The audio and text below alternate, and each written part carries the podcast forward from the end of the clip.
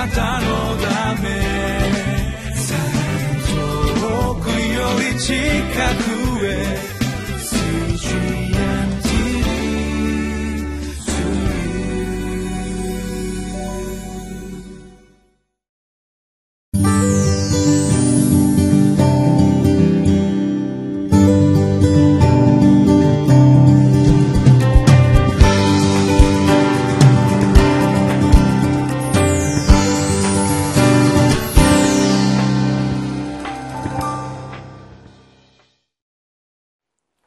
こんにちは。インマヌエル堺キリスト教会の津田聡樹と申します。8月4日の QT です。8月が、今月がオリンピックの月ということで、えーまあ、ブラジルのユニフォームを着たり、また昨日は日本代表のユニフォーム着ましたが、今日も、まあ、サッカーつながりで、これはオリンピックとは関係ないんですけれども、えー、4日目別の服を着てきました。これはアメリカのシーホースという学生選挙チームです。サッカーのチームなんですが、え、カリフォルニアと書いてあって、ここに地球と見立てたサッカーボールの上に十字架がついています。その十字架を辰の落とし子、シーホースですね。カリフォルニアの海の、えー、生き物の象徴みたいなんですけれども、それがついているマークで十字架、えー、福音を持って、福音とサッカーを持って、えー、世界中を回るという意味のエンブレムですね。アメリカの学生たち、えー、7月29日にやってきて8月3日ですから昨日の朝静岡の方へ次の働きへと行った、えー、わけであります。で、えー、大阪でもいろんなチームと交流をしたり小学生と交わりを持ったりあるいは大学生と試合をしたり大学生同士の女子チームと試合をしたりというようなことをしそして試合やサッカー教室の後には必ずその後でシェアリングタイムを持ってトラクトを渡したりそれから、えー、選手たちの証福音のショートメッセージを伝えたり一緒に、えー、踊りのついた、えー、楽しい賛美の歌を一緒に歌うとか、え、そういうのことをいろいろとします。スキットしたりしてくれます。で私は小学校で公立の学校の中では普段は福音を語ることはもちろん、えー、許されていないのですがしかし、えー、シーホースの人たちが来る時に彼らがストレートに証しをしたりあるいはショートメッセージ聖書のメッセージを語ることもそれにはストップがかかりません、えー、国際交流という、えー、項目といいましょうか目的のもとに彼らが、えー、彼らの文化彼らの体験として子どもたちへのメッセージを語る。私は通訳するだけですからあの人たちが言ってることを通訳するだけですから、えー、文句を言われたことはありませんし先生方や校長先生や他の生徒方も、えー、耳を傾けてくれる貴重な機会となっています。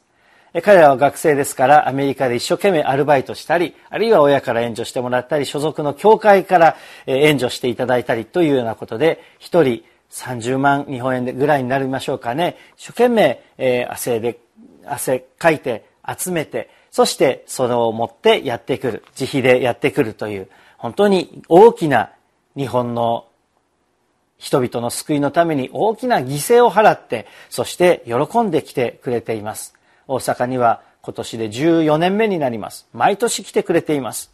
主に捧げそして主により頼んで従ってきてくれた人たち。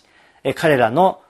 残してくれた身の素晴らしさとともに彼ら自身も素晴らしいものを個人個人として宣教の身をまた神様からの扱いを恵みをいただいてアメリカに帰って行きます今日は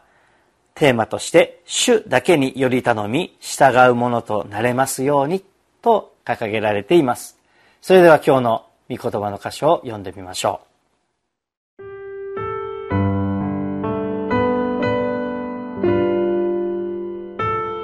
吉脇十一章、一節から十五節。ハツォルの王ヤビンは、このことを聞いて、マドンの王ヨバブ、シムロンの王、アクシャフの王、また北方の産地、キネレテの南のアラバ、低地、西方のドルの高地にいる王たち、すなわち、東西のカナン人、エモリ人、ヘテ人、ペリジ人、産地のエブス人、ミツパの地にあるヘルモンのふもとのヒビ人に使いをやった。それで彼らはその全陣営を率いて出てきた。その人数は海辺の砂のように多く、馬や戦車も非常に多かった。これらの王たちは皆相集まり、進んできてイスラエルと戦うために、メロムの水のあたりに一つになって陣を敷いた。主はヨシュアに仰せられた。彼らを恐れてはならない。明日の今頃、私は彼らをことごとくイスラエルの前で刺し殺されたものとするからだ。あなたは彼らの馬の足の筋を切り、彼らの戦車を火で焼かなければならない。そこで、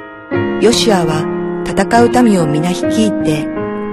メロムの水のあたりで彼らを吸収し、彼らに襲いかかった。主が彼らをイスラエルの手に渡されたので、イスラエルは彼らを撃ち、大シドン、及びミスレフォテ・マイムまで追い、さらに東の方では、ミツパの谷まで彼らを追い、一人も生き残る者がないまでに彼らを撃った。ヨシュアは主が命じた通りに彼らにして、彼らの馬の足の筋を切り、彼らの戦車を火で焼いた。その時、ヨシアは引き返して、ハツルを攻め取り、その王を剣で撃ち殺した。ハツォルは以前、これらすべての王国の首都だったからである。彼らは、その中のすべてのものを剣の刃で撃ち、彼らを整絶した。息のある者は何も残さなかった。彼はハツォルを火で焼いた。ヨシュアは、それらの王たちのすべての町々、及びそのすべての王たちを捕らえ、彼らを剣の刃で撃ち殺し、整絶した。主のしもべ、モーセが命じた通りであった。ただし、イスラエルは丘の上に立っている町々は焼かなかった。ヨシアが焼いたハツォルだけは例外である。これらの町々のすべての分取り物と家畜とは、イスラエル人の戦利品として自分たちのものとした。ただし人間は皆、剣の刃で撃ち殺し、彼らを一掃して、息のある者は一人も残さなかった。主がそのしもべ、モーセに命じられた通りに、モーセはヨシュアに命じたが、ヨシュアはその通りに行い、主が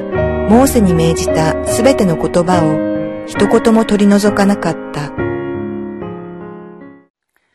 日本も割合縦長な国ですけれども、イスラエルも縦長の三角錐のような、えー、形をしています。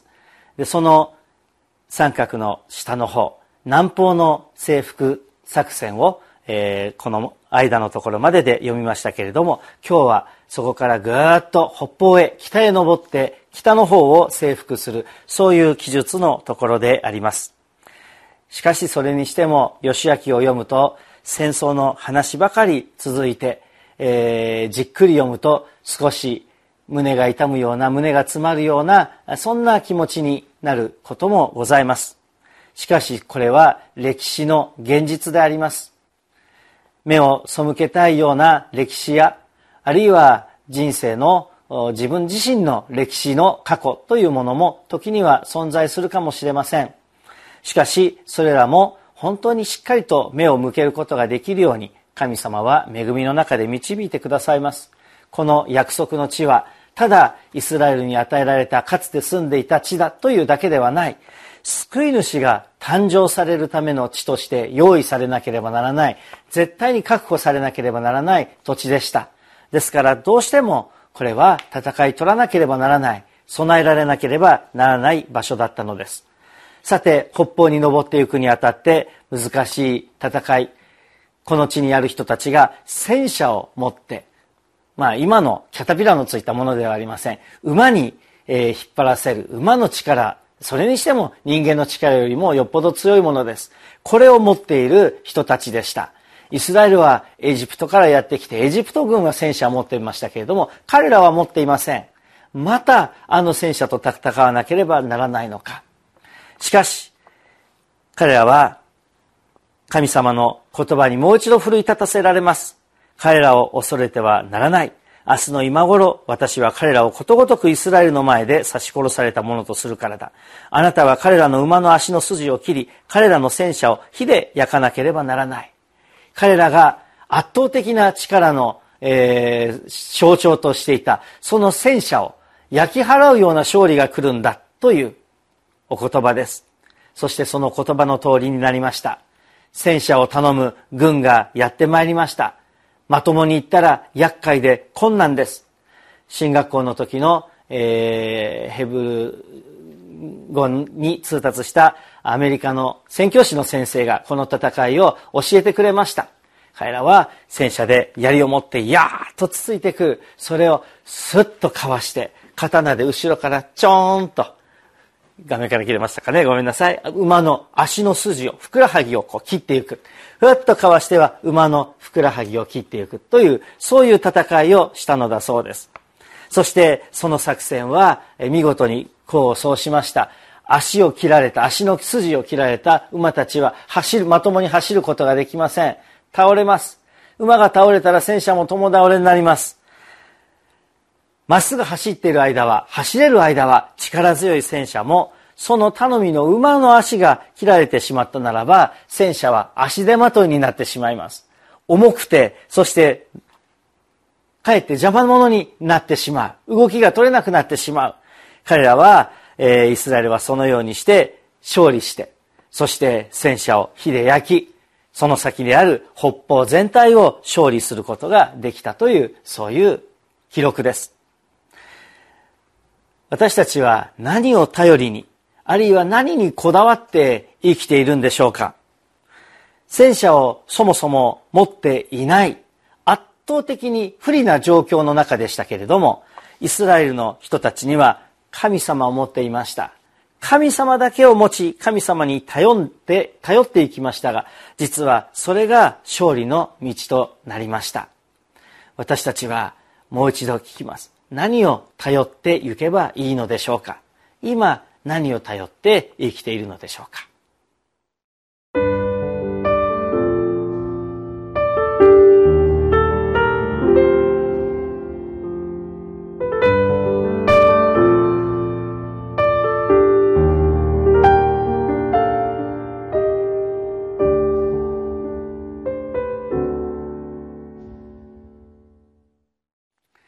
神様を頼って助けていただいた。